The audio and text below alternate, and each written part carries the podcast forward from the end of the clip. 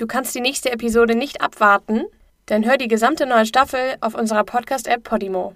Meld dich jetzt an unter www.podimo.de/sg und genieß die Show. Schmutzige Geschäfte.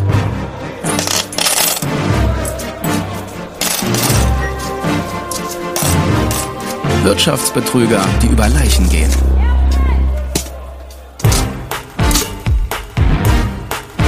Der Pharma Bro. Der meistgehasste Mann Amerikas. Martin Shkreli, der junge CEO eines Pharmaunternehmens, erhöht den Preis eines Medikaments gegen eine seltene Krankheit und wird dadurch zum meistgehassten Mann Amerikas. Martin Shkreli was named the most hated man in America. Man in America. hated man in Dubbed by some the most hated man in America. Maybe the most hated man in Martin America. Shkreli, the most hated little dweeb in Martin America. Shkreli has become the most hated man in America. Bevor er zum meistgehassten Mann Amerikas wurde, war Martin Shkreli ein ganz normaler Junge. Er wuchs in Brooklyn auf, mochte Musik, Videospiele und hing mit seinen Freunden ab. Der einzige Unterschied zwischen Martin und den anderen Kindern der Nachbarschaft war, dass Martin sehr, sehr klug war. Martin wurde am 1. April 1983 geboren und war nach eigenen Angaben schon als kleiner Junge depressiv. Ein Freund von damals, Frankie Gutman, sagt, Martin hätte sich wegen seines Elternhauses geschämt. Shkreli sagt, seine Eltern hätten ihn und seine Geschwister, aber auch einander, geschlagen. Doch trotz der traumatischen Kindheit habe er ein gutes Verhältnis zu seinen Eltern. Den grenzwertigen Missbrauch seiner Eltern tut er als die typische körperliche Erziehung ab, die in osteuropäischen Familien gang und gäbe sei. Martin stammt aus einer Arbeiterfamilie. Seine Eltern kommen aus Montenegro.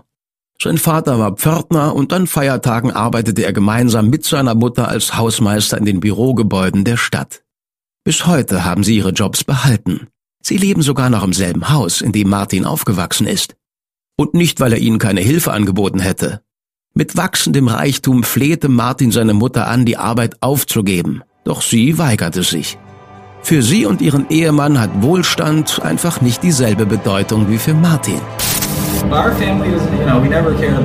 Unsere Familie hat sich nie viel aus Geld gemacht. Ich meine, mir hat es wahrscheinlich mehr bedeutet als sonst jemanden, aber in meiner Familie macht Geld einen nicht zu einem besseren Menschen. Das sollte es in keiner Familie. Sie sind stolz auf mich und darauf, was ich erreicht habe. Aber wenn ich etwas Schlechtes tun würde, wären sie nicht stolz auf mich. Und wenn ich etwas tun würde, was sie für unmoralisch halten, würden sie mich verstoßen.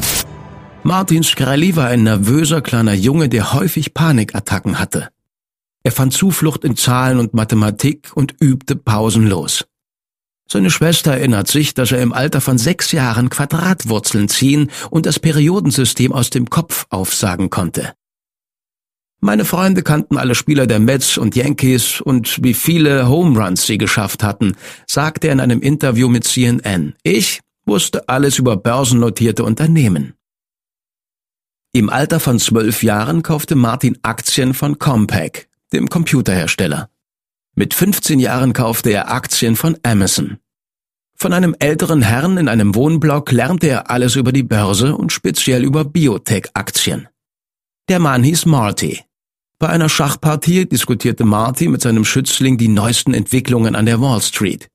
Martin sagt, seine Freundschaft zu Marty habe ihn erkennen lassen, wozu er bestimmt war. Mit 16 Jahren brach Martin die Highschool ab, weil es ihm zu langweilig war. Um doch einen Abschluss zu bekommen, begann er ein Schulprogramm mit Berufsbegleitung, wodurch er ein Praktikum bei einem Hedgefonds namens Kramer Berkowitz Company bekam. Der Kramer aus Kramer Berkowitz ist Jim Kramer, Moderator der CNBC-Show Mad Money. Kurz nachdem Martin Shkreli sein Praktikum begann, verließ Kramer den Hedgefonds und begann seine TV-Karriere. Er sagt, sie hätten sich kaum gekannt. Auf die Vorwürfe, dass er den jungen Praktikanten zu dem gemacht hätte, was aus ihm geworden ist, tweetete Kramer, Martin Shkreli war nie mein Protégé und wer so etwas behauptet, der träumt. Diese Firmen werden pleite gehen. Es ist verrückt. Die sind verrückt. Sie haben keine Ahnung. Okay, vielleicht ist Jimmy Kramer gar nicht so wichtig für diese Geschichte. Er hatte kaum Einfluss darauf, was schließlich aus Martin Shkreli wurde. Aber zumindest jetzt konnte dieser Clip abgespielt werden, der zeigt, wie Jim kurz vor der Finanzkrise 2008 völlig durchdreht. Alleine deswegen ist es wert, ihn zu erwähnen. Bei Kramer Berkowitz umfasste Martins Aufgabengebiet hauptsächlich die Bedienung der Kaffee- und Kopiermaschine. Über zwei Jahre lang hatte er diese Rolle inne, bis er auf den Geschmack kam und verstand, was ein Hedgefonds tatsächlich tut. Außerhalb der Arbeit studiert Martin Betriebswirtschaft am Barrage College und brachte sich zu Hause selbst Biologie und Chemie bei. Seine Kenntnisse in der Naturwissenschaft nutzte er, um in seiner Freizeit Biotech-Aktien zu recherchieren. Er bemerkte einen besorgniserregenden Trend bei einem Medikament für Übergewicht, das von der Firma Regeneron hergestellt wurde. Das Medikament hatte noch keine Zulassung von der Arzneimittelbehörde erhalten und Screlly vermutete, dass das Medikament ein Flop werden würde. Er gab diese Information an seine Vorgesetzten bei Kramer Berkowitz weiter und schlug einen Leerkauf von Regeneron-Aktien vor. Beim Leerkauf einer Aktie wettet man im Prinzip darauf, dass der Kurs fallen wird. Martin erwartete, dass das neue Medikament schlechte Testresultate liefern und der Aktienkurs von Regeneron nach der enttäuschenden Nachricht einbrechen würde. Um den Leerkauf durchzuführen, würde sich der Hedgefonds von einem Broker Aktien leihen, mit dem Versprechen, die gleiche Anzahl Aktien zu einem späteren Zeitpunkt zurückzugeben. Steigt der Preis der Aktie, was man in diesem Fall nicht will, dann gibt man die Aktien dem Broker zum neuen, höheren Preis zurück und muss den Unterschied draufzahlen. Sinkt der Wert jedoch, gibt man die Aktien zum tieferen Preis zurück und behält den Unterschied, natürlich abzüglich Gebühren und Steuern. Leerverkäufe sind eine legitime Strategie, die Hedgefonds auf der ganzen Welt anwenden. Kramer Berkowitz befolgte Martins Ratschlag, wettete gegen die Regeneron-Aktie und sah mit Entzücken zu, wie der Kurs innerhalb eines Tages um die Hälfte fiel. Martins Skrelly lag also richtig. Als Belohnung wurde ihm ein Job angeboten, diesmal ein echter Job. Er würde das Geld von Investoren wie Elios Spitzer verwalten, dem damaligen Gouverneur von New York, der später wegen eines Prostitutionsskandals zurücktreten musste. Scrally arbeitete insgesamt etwa vier Jahre lang für Kramer Berkowitz. Er schaut gern auf diese Zeit zurück, denn hier schloss er seinen ersten erfolgreichen Aktienhandel ab. Hier hatte er auch seine erste Begegnung mit der Börsenaufsichtsbehörde, der SEC. Die SEC hatte Kramer Berkowitz über den Regeneron-Deal befragt, da sie den Hedgefonds verdächtigten, sich Insider-Informationen beschafft zu haben. Hatten sie nicht, denn sie hatten Martin Scrally, der Wunderknabe, welcher der SEC schon bald ein sehr geläufiger Name sein würde. Martin Scrally verließ Kramer Berkowitz Company und arbeitete für ein paar andere Vermögensverwalter, bis er schließlich seinen eigenen Hedgefonds gründete. Er hatte eine Gruppe von Investoren überzeugt, dass er seinen Erfolg bei Kramer Berkowitz mit Hilfe von Biotech-Aktien verdoppeln konnte. Elia Capital ist 2006 zur Welt gekommen und weniger als ein Jahr später gestorben, als Scrally bei einer Pharmaaktie falsch lag und das gesamte Geld seiner Investoren verlor. Dazu hatte er Schulden in Millionenhöhe bei der Bank Lehman Brothers, von der er sich die Aktien geliehen hatte. Lehman Brothers verklagte Scrallys Firma und bekam 2,3 Millionen Dollar zugesprochen. 2,3 Millionen, die Scrally nicht hatte. Er war aufgeschmissen. Das Letzte, was er wollte, war, sich vor seine aufgebrachten Investoren zu stellen und ihnen zugestehen, dass der Hedgefonds bankrott war. Doch er hatte Glück, denn Elia Capital war nicht die einzige Investmentfirma, die pleite ging.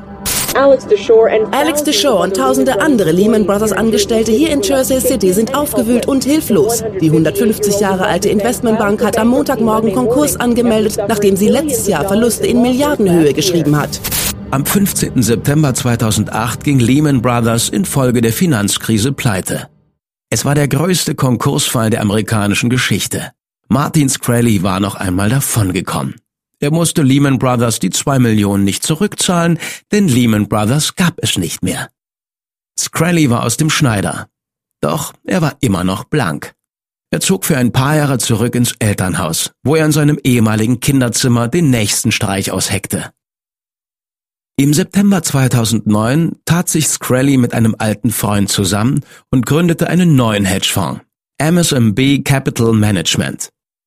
Wieder begann er mit dem Leerkauf von Biotech-Aktien. Doch diesmal hatte Martin eine Idee, wie er den Kurs der Aktien selbst beeinflussen konnte. Er ging auf Investmentforen im Internet und kritisierte die Pharmaunternehmen, an denen er ein Interesse hatte. Er hoffte, dass er dadurch Investoren zum panischen Verkauf ihrer Aktien bewegen und den Preis drücken konnte. Doch sein Plan war nicht besonders wirksam. Immer noch lag er ständig falsch mit seinen Wetten.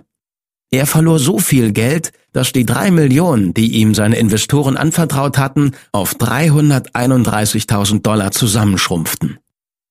Um das Geld seiner Investoren und damit seinen Hedgefonds zu retten, setzte er alles auf eine Karte und borgte sich von der Investmentbank Merrill Lynch 32 Millionen Aktien einer Firma namens Orixigan Therapeutics. Der Kurs von Orixinan befand sich bereits im Sturzflug, nachdem ihrer neuesten Entwicklung die Zulassung verweigert wurde. Das Schiff war bereits am Sinken, also sprang Martin auf und wettete gegen den Aktienkurs. Der Plan konnte unmöglich schiefgehen, dachte er sich. Scrally war schon dabei, sich seinen Gewinn auszumalen, als etwas Unvorhergesehenes geschah. Der Aktienkurs von Orexigan erholte sich und stieg rasant an. Martins sichere Sache hatte sich als riesiges Verlustgeschäft herausgestellt. Genau genommen war es ein Verlustgeschäft über sieben Millionen Dollar. Obwohl er sich mit Merrill Lynch auf eine Schuldzahlung von 1,35 Millionen Dollar einigen konnte, hatte das Fiasko seinem Hedgefonds einen Todesstoß verpasst. MSMB war bankrott, doch seinen Investoren sagte er nichts davon. Er behauptete genau das Gegenteil. Er schickte ihnen gefälschte Berichte und Tabellen, denen zufolge sich ihr Geld verdoppelt hatte. Dazu verkündete er den Start einer neuen Firma, MSMB Healthcare, die unbedingt Startkapital benötigte, um in Pharmaunternehmen zu investieren. Die Investoren zögerten keine Sekunde, Scrally mehr Geld zu schicken. Erst recht nicht, als sie die fantastischen Zahlen seines anderen Fonds vorgelegt bekamen. Insgesamt sammelte Scrally mehr als 5 Millionen Dollar von 13 Investoren ein. Damit beglich er erst seine Schulden bei Merrill Lynch, mit dem Rest investierte er in eine brandneue Biotech-Firma namens Retrofin. Eine Firma, die er bestens kannte, denn der Gründer hieß Martin Screlly. Als CEO von Retrofin fokussierte sich Screlly in erster Linie weiterhin darauf, gegen Biotech-Aktien zu wetten. Damit generierte er finanzielle Mittel für die Entwicklung von Therapien für seltene Krankheiten. Er ging an die Börse, um noch mehr Kapital zu beschaffen, und genau das ließ ihn später in den Augen der ganzen Nation als Schurken dastehen. Screlly kaufte sich die Rechte an einem Medikament namens Tiola, um dieses vermarkten zu können. Tiola wird zur Behandlung von Cystinurie verwendet, eine seltene Krankheit, die regelmäßig wiederkehrende Nierensteine verursacht. Vor der Übernahme kostete Tiola 1,50 Dollar pro Pille. Nach der Übernahme von Retrofin lag der Preis bei 30 Dollar pro Pille. Die Patienten mussten bis zu 15 Pillen pro Tag einnehmen. Alternativen gab es keine. Die Taktik ging auf. Retrofin scheffelte Geld und Martin Screlly freute sich schon darauf, dieselbe Masche mit anderen Medikamenten abzuziehen. Er hatte bereits einige im Visier. Doch dazu würde es nicht kommen, zumindest nicht mit Retrofin. Im September 2014 stimmte der Aufsichtsrat von Retrofin dafür, Screlly als CEO zu entlassen. Nachdem die Firma von Timothy Periotti, einem ehemaligen Angestellten von MSMB Healthcare, wegen Belästigung verklagt wurde. Martin beschuldigte Periotti, ihm drei Millionen Dollar gestohlen zu haben. Er kontaktierte dessen Angehörige, um das Geld zurückzufordern. Via Facebook sendete er Nachrichten an Periottis Bruder, seinen ins Alter gekommenen Vater und an seine beiden Söhne im Teenageralter. Per SMS schickte er Periottis Ehefrau eine Nachricht, in der er schrieb, Zitat, ich hoffe, eure Kinder und ihr werdet obdachlos. Ich werde alles tun, um das zu erreichen. Red Ruffin einigte sich mit Periotti auf einen Vergleich, damit die Computer der Firma nicht durchsucht würden. Dann verklagte die Firma Scrally auf 65 Millionen Dollar Schadensersatz, da er Red Aktien an MSMB-Investoren verteilt hatte, um frühere Schulden zu begleichen. Martin stritt die Anschuldigungen ab und sagte, Zitat, die Firma hat mir fast 50 Millionen Dollar Abfindung nicht gezahlt, die sie mir schuldet. Sie fabrizieren diese verrückte, unglaubwürdige Story, um mich um mein Geld zu betrügen. Obwohl sich Martin Scrally und Retrofin im Zwist trennten, blieb sein Vermächtnis bestehen. Der Preis für eine Pille Tiola beträgt auch heute noch 30 Dollar. 2015 erreichte Scrally weitreichende Bekanntheit. Er gründete ein weiteres Pharmaunternehmen, Turing Pharmaceuticals, und beschaffte in kürzester Zeit 90 Millionen Dollar Eigenkapital. Den Investoren gefiel, wie er verwaiste, patentlose Medikamente aufkaufte und ihre Preise neu bewertete. Anfangs hatte Scrally vor, Wayland Pharmaceuticals die Rechte an zwei Medikamenten für Morbus Wilson abzukaufen. Aber Wayland hatte damit schon eigene Pläne und lehnte ab. Also wandte er sich einem anderen Medikament zu, dessen Patent ausgelaufen war. Daraprim. Daraprim wird zur Behandlung von Toxoplasmose eingesetzt. Diese Infektion verursacht grippeähnliche Symptome und ist besonders gefährlich, gar tödlich für Menschen mit einem geschwächten Immunsystem. Schwangere Frauen, ungeborene Kinder, AIDS und Krebspatienten. Daraprim existierte schon seit über 60 Jahren und war das einzige verfügbare Medikament gegen Toxoplasmose. Zulassung für ein Generikum zu erhalten wäre ein lange anhaltender, teurer Prozess. Es gab keine Konkurrenz und Scrally wusste das ganz genau. Doch im August 2015 kaufte er die Rechte an dem lebensrettenden Medikament für 55 Millionen Dollar. Dann kappte er alle Verkaufskanäle, so dass das Medikament nur noch über spezielle Apotheken erhältlich war. Schließlich erhöhte er den Preis von 13,50 Dollar pro Pille auf 750 Dollar pro Pille. Eine Erhöhung um 5000 Prozent. Uh, also Wir sind der Meinung, dass das der angemessene Preis für Daraprim uh, ist. Mit diesem Preis liegt Daraprim immer noch am unteren Ende der Preisskala für Orphan-Medikamente. Wir sind nicht das erste Unternehmen, das Medikamentenpreise erhöht. Es gibt viel größere Pharmaunternehmen, die ihre Preise um einiges mehr erhöht haben und man uh, könnte argumentieren, dass große Milliardenunternehmen so etwas nicht unbedingt tun müssen. Aber Turing ist eine sehr kleine Firma, eine neue Firma und wir sind keine profitable Firma. Wir wollen am Leben bleiben und einen Gewinn erwirtschaften. Ich finde das vernünftig. Schließlich ist Gewinn uh, unverzichtbar, um als Firma zu überleben. Die öffentliche Reaktion ließ nicht lange auf sich warten. Die Presse, Regierungsmitglieder und die Öffentlichkeit waren entrüstet. Präsidentschaftskandidat Bernie Sanders, einer von Screllys heftigsten Kritikern, machte das Senken von Medikamentenpreisen zu einem seiner wichtigsten Wahlkampfthemen. Screllys Antwort war eine Spende von 2700 Dollar an Bernies Wahlkampagne. Doch Bernie wies das Geld zurück mit den Worten, er wolle kein Geld von einem, Zitat, Vorzeigekind für Gier von Pharmafirmen annehmen und gab das Geld an eine HIV-Klinik weiter. Auch Präsidentschaftskandidat Donald Trump missbilligte Scrallys Handeln. Wir sprechen von diesem jungen Mann, dem jungen Typ, der die Preise auf ein lächerliches Niveau erhöht hat. Er sieht aus wie eine verwöhnte Göre. Wollt ihr die Wahrheit wissen? Er sieht aus wie eine verwöhnte Göre und er kommt von einem Hedgefonds. Das sind die einzigen, die eine Steuererhöhung von mir bekommen. Aber was er getan hat, ist furchtbar. Ich finde, es ist eine Schande. Eine verwöhnte Göre genannt zu werden, verärgerte Martin Scrally. In der Zeitschrift Vanity Fair sagte er, Zitat, meine Eltern sind Einwanderer und Hausmeister. Trump hat sein Geld geerbt, er kann mich mal. Präsidentschaftskandidatin Hillary Clinton forderte Scrally auf, das Richtige zu tun und den Preis für Daraprim zu senken. Sie postete auch einen Tweet, in dem sie schrieb, diese Preistreiberei mit spezialisierten Medikamenten ist abscheulich. Ab morgen entwickle ich einen Plan dagegen.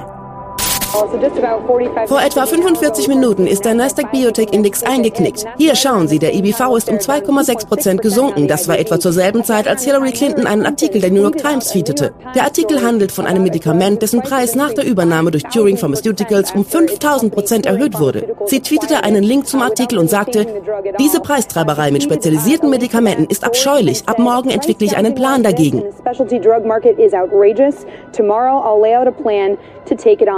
Uh, ich habe mit Analysten und Branchenexperten gesprochen, die der Meinung sind, Hillary Clintons Kandidatur könnte diese hohen Medikamentenpreise verhindern. Sie befürchten, dass sie sich dafür einsetzen könnte, dass die US-Regierung Medikamentenpreise bestimmen kann und das könnte diesem ungezügelten Biotech-Markt einen ziemlichen Dämpfer verpassen. Uh, Hillarys Kommentar hatte die Investoren aufgeschreckt. Der Biotech-Index fiel um 5 Prozent, da erwartet wurde, dass sie die Wahl gewinnen und Beschränkungen auf Medikamentenpreise einführen würde. It has gotten to the point where people are being asked to pay not just hundreds, but thousands of dollars for a single pill. Es ist so weit gekommen, dass Leute nicht nur Hunderte, sondern Tausende von Dollar für eine einzige Tablette bezahlen müssen. Und ich kann Ihnen sagen, dass ein gesunder Markt anders aussieht. Das sind böswillige Menschen, die sich am Unglück anderer Leute bereichern. Einige haben vielleicht die ungeheuerliche Geschichte gelesen, die gestern in den Nachrichten stand. Ein Medikament, das seit Jahrzehnten existiert. Es ist nicht neu erfunden worden mit Hilfe von Forschung, Investitionen und allem, was dazugehört. Es ist seit Jahrzehnten auf dem Markt. Der Preis wurde über Nacht von 13,50 Dollar auf 750 Dollar pro Tablette erhöht. Das ist schlicht und einfach Preistreiberei. Martin Shkreli verteidigte weiterhin den Preisanstieg von Daraprim. Er versicherte sogar, dass Patienten, die es sich nicht leisten könnten, das Medikament über Turings Finanzhilfeprogramm gratis erhalten würden. Doch der Druck ließ nicht nach und kurz sah es so aus, als würde Scrally eine Kehrtwende machen. Wir haben entschieden, den Preis von Daraprim auf ein Niveau zu senken, bei dem die Firma immer noch einen sehr kleinen Gewinn macht. Wir denken, dass diese Änderung gut ankommen wird. Doch ein paar Wochen später hatte es sich Martin doch wieder anders überlegt. Turing kündigte an, dass es doch keine Preissenkung geben würde. Einige Monate später, als er Zeit gehabt hatte, über seine Entscheidung zu reflektieren, wurde Screlly gefragt, ob er den Preis von Daraprim wieder erhöhen würde. Uh, uh, uh, Natürlich. Wir haben gesehen, wie Wayland für Preiserhöhungen kritisiert wurden. Sie haben die Preise nach dem Senatsausschuss erhöht. Pfizer hat den Preis für Viagra um 13 Prozent erhöht. Ich schaue mir bei Bloomberg die Inflationsrate an, aber ich wüsste nicht, wie sie auf 13 Prozent Inflation gekommen sind. Also ist es nicht überraschend, wenn ich sage, ich würde es wieder tun. Alle tun es. Das ist Kapitalismus. Man versucht, den höchstmöglichen Preis für sein Produkt zu erzielen. Ich hätte den Preis wahrscheinlich noch mehr erhöht. Ich glaube, im Gesundheitswesen sind die Preise unelastisch. Ich hätte die Preise noch mehr erhöhen und noch mehr Profit für unsere Aktionäre machen können. Das ist schließlich meine Aufgabe. Und nochmal, niemand will zugeben, was sie tun. Niemand ist stolz darauf. Aber das ist die kapitalistische Gesellschaft, das kapitalistische System. Es sind die kapitalistischen Regeln. Und meine Investoren erwarten von mir, dass ich ihren Gewinn maximiere. Nicht, dass ich ihn minimiere. Oder 50 Prozent oder 70, sondern 100 Prozent der Gewinnkurve, die wir im MBA alle lernen. Es sah aus, als hätte Martin Scraley den Sturm unbeschadet überstanden. Er war endlich die Medienaufmerksamkeit los und er hatte Millionen von Dollar, die er vor dem Skandal nicht hatte. Seine Investoren waren zufrieden. Er war zufrieden. Er vermisste höchstens ein bisschen Aufmerksamkeit und ahnt zu diesem Zeitpunkt noch nicht, dass er in ein paar Monaten noch viel mehr davon bekommen würde. Die Staatsanwaltschaft und das FBI können heute die Festnahme von Martin Screlly und Evan Griebel verkünden. Die Anklage umfasst sieben Punkte. Skrelly wird wegen Verschwörung, Wertpapierbetrug und Überweisungsbetrug angeklagt. Griebel wegen Überweisungsbetrug. Am Donnerstag, den 17. Dezember 2015, nur ein paar Wochen nachdem er zwei Millionen Dollar für ein einzigartiges Wu-Tang-Clan-Album bezahlt hatte, wurde Martin Screlly um 6.30 Uhr von einem Klopfen an seiner Wohnungstür in Manhattan geweckt. In einer grauen Kapuzenjacke und den Handschellen wurde er durch einen Schwarm von Fotografen abgeführt. Ihm wurde vorgeworfen, er hätte seine Firmen wie ein Schneeballsystem geführt, bei dem jede neue Firma dazu diente, die betrogenen Investoren der letzten zu bezahlen. Wie er zum Beispiel Investments in MSMB Healthcare und Retrofin dazu benutzt hatte, die durch seine miesen Wetten entstandenen Schulden von MSMB Capital zu begleichen. Es gab rückdatierte Transaktionen, die es so aussehen ließen, als hätte MSMB Capital in Retrofin investiert, obwohl das nicht stimmte. Die Staatsanwaltschaft klagte ihn auch an, Investoren, Aufsichtsrat und Rechnungsprüfer belogen zu haben. Martins Anwalt Evan Griebel, der ebenfalls verhaftet wurde, hatte ihm bei der Verwirklichung seiner Pläne geholfen. Doch kaum verhaftet begannen die beiden mit dem Finger aufeinander zu zeigen. Griebel bekannte sich unschuldig und beantragte, dass sein Fall getrennt von Martins verhandelt wurde. Wenn er illegal gehandelt hätte, dann sei das nur aufgrund der Lügen, die ihm der junge CEO erzählt hatte. Scraley schoss zurück und sagte, wenn er illegal gehandelt hätte, dann nur aufgrund der Empfehlungen von Evan Griebel, seinem Rechtsberater. Und wenn Griebel ihn nicht beraten hätte, sollte er vielleicht das Millionengehalt zurückgeben, das er ihm dafür bezahlt hatte. Wie auch immer. Scraley hatte auf jeden Fall keine Angst. Er ließ sich sein Online-Trading-Konto auszahlen und bezahlte 5 Millionen Dollar für seine Kaution. Er nannte die Strafverfolger eine B-Auswahl und engagierte Ben Braffman, einen renommierten Verteidiger, der bereits Charles Kushner, Vater von Jared Kushner, sowie Sean Puff Daddy Combs verteidigt hatte. Die Verhandlung beginnt im Juni. Ich bin gespannt darauf. Es wird ein ziemlicher Zirkus, ein aufregender Zirkus. Wir werden haushoch gewinnen. Ich habe meinen Anwalt, Ben Braffman, und die Tatsachen sind klar. Ich habe nichts Falsches getan. Es gibt keine Opfer, nicht wie bei den Anschuldigungen vom Montag gegen Platinum Partners, wo 600 Investoren eine Milliarde Dollar verloren haben. Wenn eine Milliarde verschwindet, dann ist das Betrug. Meine Investoren schicken mir Weihnachtskarten. Am Tag nach seiner Verhaftung konnte man Scraley in seinem Arbeitszimmer in seiner Wohnung über ein YouTube-Livestream-Video beobachten. Er saß vor seinem Computer in einem leeren weißen Raum, spielte Gitarre, chattete mit seinen Zuschauern und surfte auf Dating-Plattformen. Über fünf Stunden lang. In den folgenden Monaten fanden diese Marathon-Livestreams regelmäßig statt. Martin Scrally hatte keinen Job und anderthalb Jahre Zeit bis zu seiner Verhandlung. Irgendwie musste er die Zeit ja totschlagen. An einem Nachmittag im Februar verließ er dann doch sein Haus um einer Vorladung des US-Aufsichts- und Reformausschusses nachzukommen. Die Kongressabgeordneten, die dem Ausschuss angehörten, hatten Fragen über die Daraprim-Preiserhöhung. Und vielleicht das erste Mal in seinem Leben hatte Scraley nichts zu sagen. Auf Anraten meines Anwalts werde ich keine Erklärung abgeben. Der Abgeordnete Jason Chaffers eröffnete die Befragung. Ich möchte Ihnen ein paar Fragen stellen. Was würden Sie einer kranken, älteren, schwangeren Frau sagen, die vielleicht AIDS und kein Einkommen hat und Daraprim zum Überleben braucht? Was würden Sie ihr sagen, wenn sie diese Entscheidung treffen muss?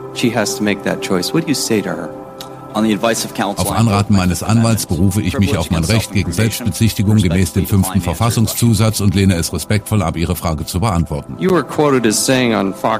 wurden von Fox 5 in New York zitiert. Sie wurden mit den Worten zitiert, wenn man Preise erhöht und man Geld einsteckt, anstatt es in die Forschung zu investieren, dann finde ich das inakzeptabel. Dann sollte man nicht im Pharma-Business sein. Wir nehmen all unser Geld, all unseren Gewinn und investieren in die Forschung für Patienten. Für die Patienten mit schrecklichen, lebensbedrohenden tödlichen Krankheiten. Haben Sie das gesagt? Auf Anraten meines Anwalts berufe ich mich auf mein Recht gegen Selbstbezichtigung gemäß dem fünften Verfassungszusatz und lehne es respektvoll ab, Ihre Frage zu beantworten. Glauben Sie, Sie haben etwas falsch gemacht? Auf Anraten meines Anwalts berufe ich mich auf mein Recht gegen Selbstbezichtigung gemäß dem fünften Verfassungszusatz und lehne es respektvoll ab, Ihre Frage zu beantworten. Als nächstes war der Abgeordnete Trey Gowdy an der Reihe, der versuchte, Scraley zum Reden zu bringen, indem er ihnen die einfachsten Fragen stellte. Danke, Herr Vorsitzender. Spricht man es Scraley aus? Sehen Sie, Sie können ja doch Fragen beantworten. Damit bezichtigen Sie sich nicht. Ich möchte nur, dass Sie verstehen, dass Sie gerne Fragen beantworten können und dass nicht alle Ihre Antworten gegen Sie verwendet werden. Sie verstehen das doch, oder? Ich befolge den Rat meines Anwalts, nicht Ihren. Ist Ihnen bewusst, dass Sie auf Ihr Recht gegen Selbstbezichtigung verzichten können? Auf Anraten meines Anwalts berufe ich mich auf mein Recht gegen Selbstbezichtigung gemäß dem fünften Verfassungszusatz und lehne es respektvoll ab, Ihre Frage zu beantworten. Herr Vorsitzender, ich weiß nicht weiter. Er war heute Morgen immerhin bereit, eine Frage zu beantworten. Dabei musste er sich nicht selbst bezichtigen. Ich glaube, dass er im Rahmen dieser Anhörung nicht unter Anklage steht. Der fünfte Verfassungszusatz trifft nicht auf Antworten zu, die nicht dazu dienen, ihn zur Selbstbezichtigung zu bewegen. Und selbst wenn es das täte, könnte er auf sein Recht verzichten. Ich habe sein Interview gehört. Im Interview musste er nicht zum Reden angehalten werden und er musste nicht angehalten werden, um auf Twitter zu reden oder um uns allen sein Leben zu zeigen mit seiner kleinen Webcam. Das ist eine gute Gelegenheit, wenn Sie die Kongressabgeordneten über die Preisfindung von Medikamenten belehren wollen oder was Sie den erfundenen Fall gegen Sie nennen. Wir können uns auch über den Kauf von, was war es? Wu-Tang Clan? Ist es der Name des Albums? Der Name der Gruppe? Auf Anraten meines Anwalts berufe ich mich auf mein Recht gegen Selbstbezichtigung gemäß dem fünften Verfassungszusatz und lehne es respektvoll ab, Ihre Frage zu beantworten. Herr Vorsitzender, ich bin sprachlos. Da Martin Scraley offensichtlich nicht reden wollte, hoffte der Abgeordnete Elijah Cummings, dass er zumindest zuhören würde. To Mr. Sorelli, since I have you in front of me, after trying to get you in front of this committee for so long, Mr. Skrelly, da ich Sie jetzt vor mir habe, nachdem wir so lange versucht haben, Sie vor diesen Ausschuss zu kriegen, möchte ich eines sagen.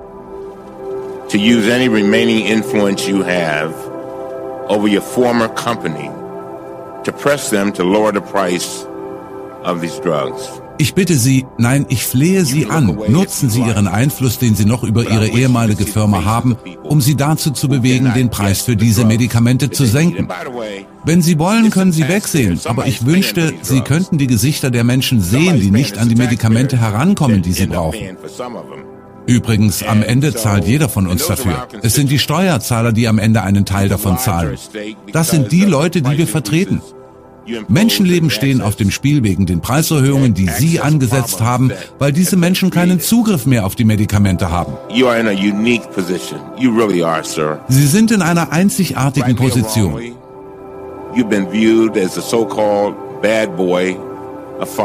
Ob zu Recht oder zu Unrecht, Sie gelten als sogenannter Bad Boy der Pharmaindustrie. Sie stehen im Rampenlicht und Sie haben eine Plattform. Sie können die Aufmerksamkeit nutzen, um ins Reine zu kommen, um Ihre Fehler wieder gut zu machen und einer der wichtigsten Unterstützer der Patienten zu werden. Jemand, der etwas bewirken kann für so viele Menschen. Ich weiß, Sie grinsen, aber mir ist es ernst. I know you're smiling, but I'm very serious, sir. The way I see it, you can go down in history. Ich sehe es so. Sie können in die Geschichte eingehen als Aushängeschild für gierige Pharmamanager oder Sie können das System ändern. Yeah, you. Ja, Sie. Sie haben das Fachwissen für Pharmaunternehmen und das System, in dem wir heute leben. And I truly believe, Und ich glaube, I truly believe. Are you listening? hören Sie mir zu? Yes. Ja. Thank you.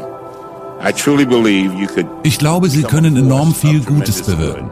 Natürlich können Sie das alles ignorieren, wenn Sie möchten, aber ich bitte Sie nur darüber nachzudenken. Nein, ich bitte Sie nicht, Mr. Skrelly, ich flehe Sie an, dass Sie darüber nachdenken. Es gibt so viele Menschen, die Ihre Hilfe gebrauchen können. There's so many people that could use your help. Gott segne Sie. May God bless you. Die leidenschaftliche Rede des Abgeordneten Cummings fiel auf taube Ohren. Ein paar Stunden nach der Anhörung ging Martin auf Twitter und ließ verlauten, Zitat, schwer zu akzeptieren, dass diese Idioten das Volk vertreten. Ich glaube, es ist auch wichtig hervorzuheben, dass viele der Idioten, auf die er sich da bezieht, riesige Wahlkampfspenden von Pharmaunternehmen erhalten hatten. Allein im Wahlkampf 2016 spendeten Pharmaunternehmen fast 30 Millionen an Kandidaten für den Kongress. Wen wundert es, dass die Vorschriften löchrig und Wucherpreise nach wie vor legal sind? Martin ging nach Hause zu seinen Spielzeugen und seinem Computer. Er streamte weiter auf YouTube, wo er Tausenden seiner Fans Beziehungs- und Karrieretipps gab. Menschen aus der ganzen Welt lockten sich ein, um Martin zuzuschauen, wie er während er Videospiele oder Schach spielte über Musik, Politik und die Pharmabranche philosophierte. Martin erstellte sogar Lehrvideos in Finanzwirtschaft, inklusive Excel-Tabellen und Übungsdateien. Diese Livestreams geben vielleicht den einzigen Einblick, wer Martin Screlly tatsächlich ist oder war. Selbst für ihn wurde es immer schwieriger, den Bösewicht, den er fürs Fernsehen spielte, von dem liebenswerten, witzigen jungen Mann zu trennen, für den ihn seine Fans und Freunde hielten. Manchmal sprach er über den bevorstehenden Prozess und gab sich trotzend. I do think that they were um, totally just a witch hunt. You know, sometimes you can just. Ich denke, das ist alles einfach eine Hexenjagd. Die lesen 50 Millionen Seiten E-Mails, zwingen Leute gegen mich auszusagen. Ich meine, FBI-Agenten klopfen bei Leuten an und sagen, wenn du nicht gegen Martin aussagst, verhaften wir dich. Und ich denke mir, okay, soll das fair sein? Es ist eine Hexenjagd. Aber das Gute ist, ich habe keine Angst vor einer Hexenjagd. Und ich habe keine Angst vor dem FBI. Und ich habe keine Angst vor dem Justizministerium. Ich bin einer der wenigen, der nicht klein beigibt. Sie erwarten ein Geständnis. Sie erwarten, dass die Leute Angst kriegen und aufgeben. Doch Martin Skrelly ist nicht so. Ich trete gegen sie an und wir werden noch sehen, wer gewinnt.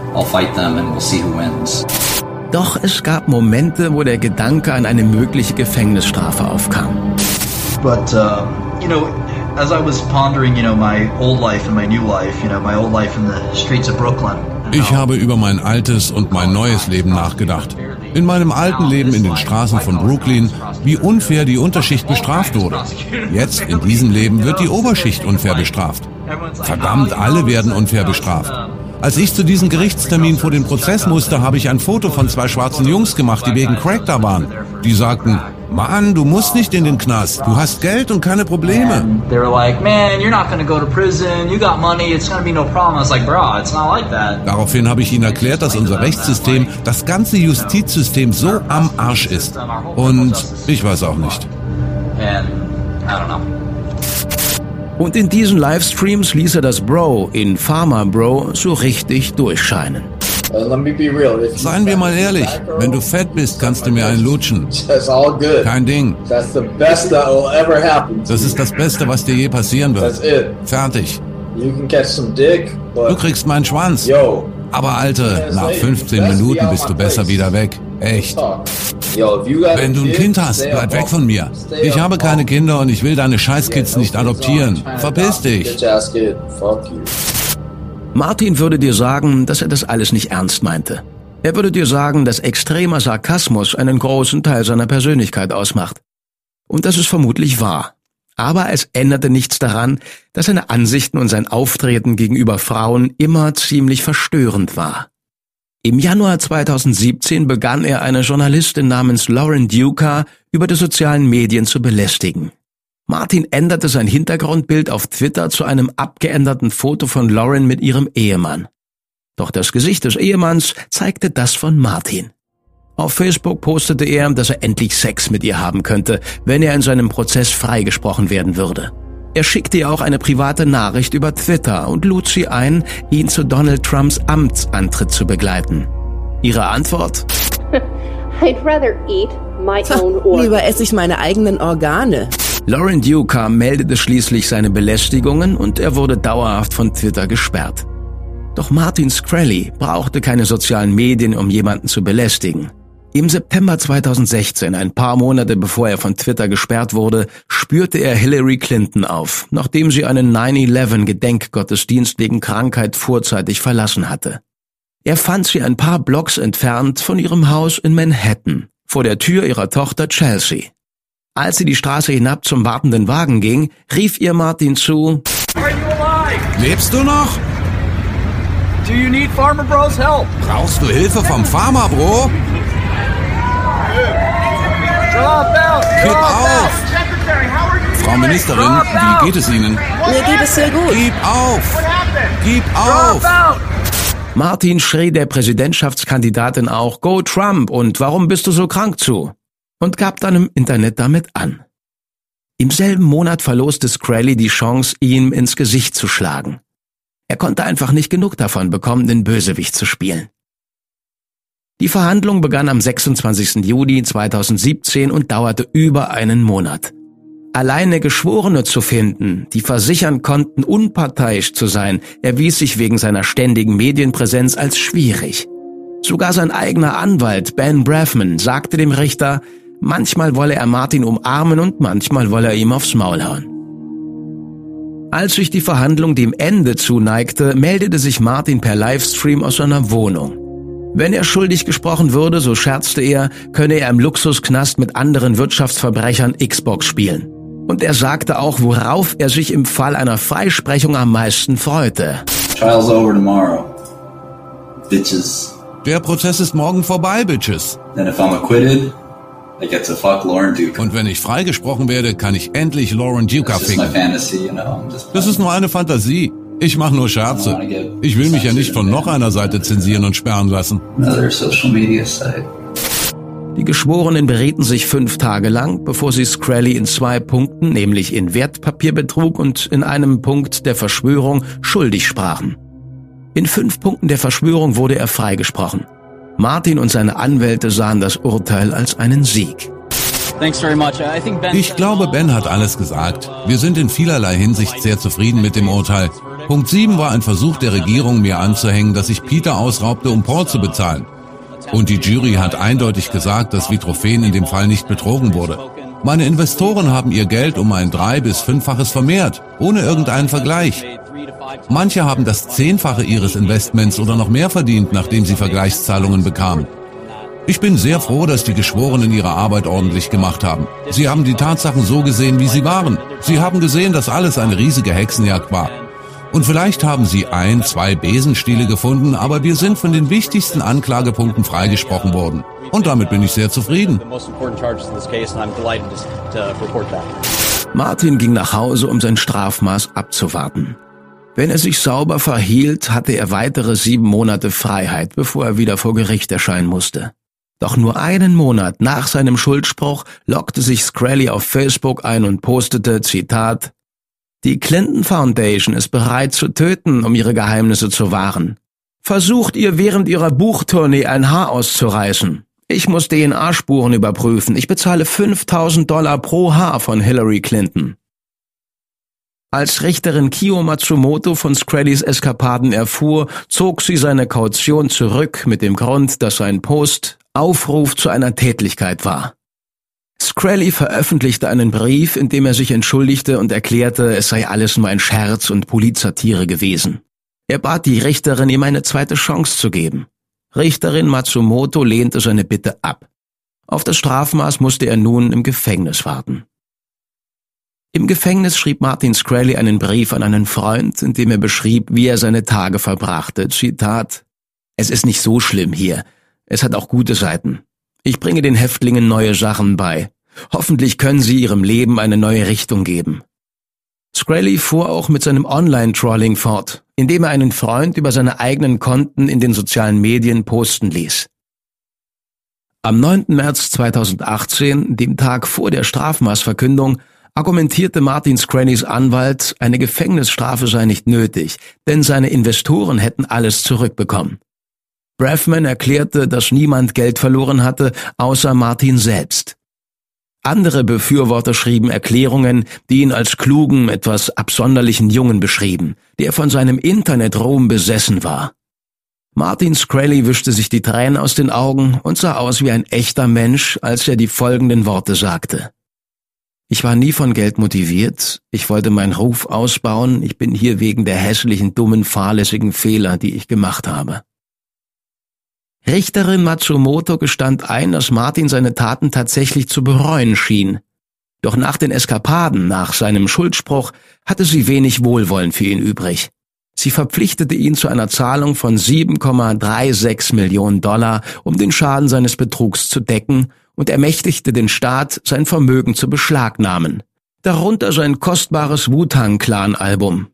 Sie erteilte ihm darüber hinaus eine Geldstrafe von 75.000 Dollar und verurteilte ihn zu sieben Jahren Gefängnis. Evan Griebel, Scrallys ehemaliger Anwalt, wurde einen Monat später schuldig gesprochen. Er erwartet zurzeit sein Strafmaß. Um, so, uh, when uh, the guidelines are 25 years and the government is uh, demanding 15 years, one would think that. Uh, Wenn die Richtlinien 25 Jahre vorsehen und der Staat 15 Jahre fordert, dann würde man glauben, sieben Jahre sind gut. Aber ich bin enttäuscht. Ich finde, die Strafe sollte weniger als sieben Jahre sein. Aber Martin geht es gut und er wird das schaffen. Es hätte natürlich noch viel schlimmer kommen können. Der Staat hat nicht bekommen, was er wollte. Wir haben auch nicht bekommen, was wir wollten. Wir hatten eine gute Richterin, die viel Zeit damit verbracht hat, die Tatsachen und die Briefe, die zugunsten von Mr. Screlly geschrieben wurden, zu studieren. Und sie hat ihre Entscheidung getroffen. Mit dieser müssen wir nun alle leben. Uh, uh. Martin Scrally ist überzeugt, dass er nur angeklagt wurde, weil er seinen Mund aufmachte und über die Medikamentenpreise sprach. Eine Zeit lang war er tatsächlich der meistgehasste Mann Amerikas. Sogar die Pharmaindustrie hasste ihn, weil er die Aufmerksamkeit auf ihre Geldscheffelei lenkte. Martin Scrally hält jedoch daran fest, dass sein Herz am rechten Fleck sitzt. Zumindest teilweise.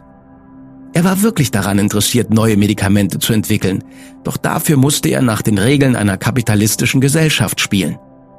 Und wenn er wirklich nur auf Geld aus war, wäre er nicht besser beraten gewesen, den Mund zu halten?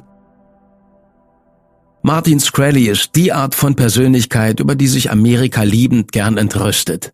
Die Art von Persönlichkeit, die von der Aufmerksamkeit lebt, egal ob positiv oder negativ. Er ist die Art von Persönlichkeit, die Amerika zum Präsidenten gewählt hat. Seine Kapriolen und sein Persönlichkeitskult lenken die Öffentlichkeit von den wahren Problemen ab, die nach wie vor ungelöst bleiben. Nach all dem Rummel und der Empörung und den politischen Debatten kostet Daraprim immer noch 750 Dollar pro Tablette. In my Albanian community, people look up to me for making it in America. Um, in meiner albanischen Gemeinschaft sehen die Leute zu mir auf, weil ich es in Amerika zu was gebracht habe. Und ich glaube, sie verstehen die Geschichte mit den Medikamentenpreisen. Wenn man sich die Medikamente ansieht, die ich entwickelt habe, gleichen diese doch die hohen Preise in diesem Land längst aus. Für die Preise kann ich nichts und ich kann es nicht ändern. Die Leute sind stolz darauf. Ich meine, ich war schon vor den Preiserhöhungen hier und ich habe viel Gutes getan. Aber das alles hat viel Aufmerksamkeit bekommen und so ist es halt. Und ich gehe damit auf meine eigene Art um, mit ein bisschen Ablehnung, ein bisschen Frustration und nicht besonders viel Gelassenheit.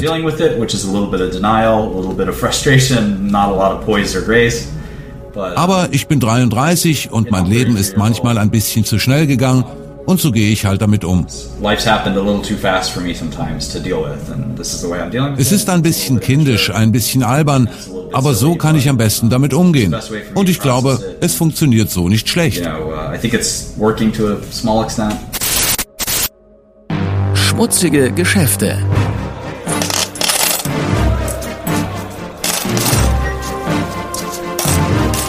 Wirtschaftsbetrüger, die über Leichen gehen. Du kannst die nächste Episode nicht abwarten? Dann hör die gesamte neue Staffel auf unserer Podcast-App Podimo. Meld dich jetzt an unter www.podimo.de/sg und genieß die Show.